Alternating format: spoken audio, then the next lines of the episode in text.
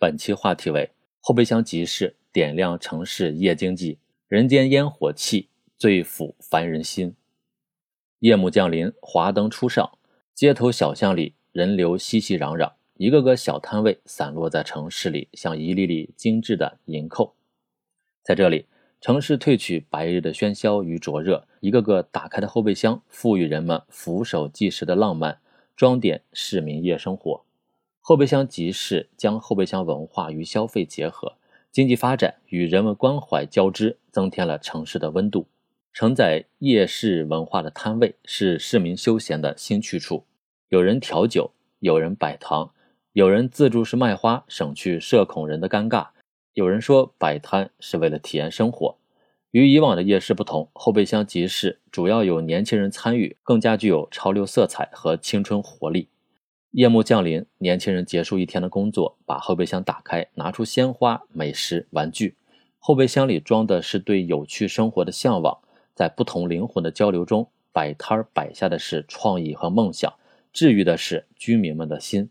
蓬勃兴起的夜市经济是经济发展的新方式。后备箱经济大多采用露天摊位的形式，具有投入小、灵活性高、门槛低的特点，在后疫情时代有得天独厚的优势。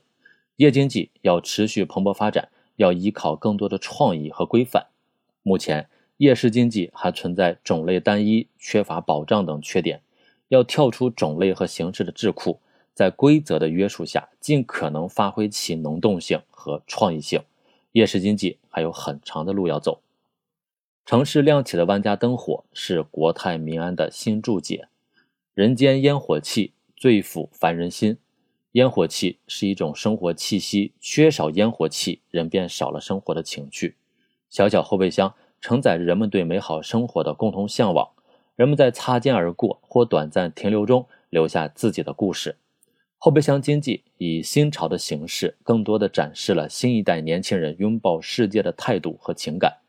年轻人用自己的实际行动告诉世界，生活是很好玩的。在后备箱集市，人们看到了一个城市有趣、温柔的一面。经济发展与人文关怀在碰撞中交相辉映。一个流动的中国，一个发展的中国，一个新故相推、日生不滞的中国，需要大国重器的不断创新，也需要民生的为之计深远。暮色四合，人流如梭，人们的笑颜展示着不断攀升的幸福指数。一辆辆花车、玩具车、美食车的后备箱里，装载着不同凡响的中国风采和中国力量。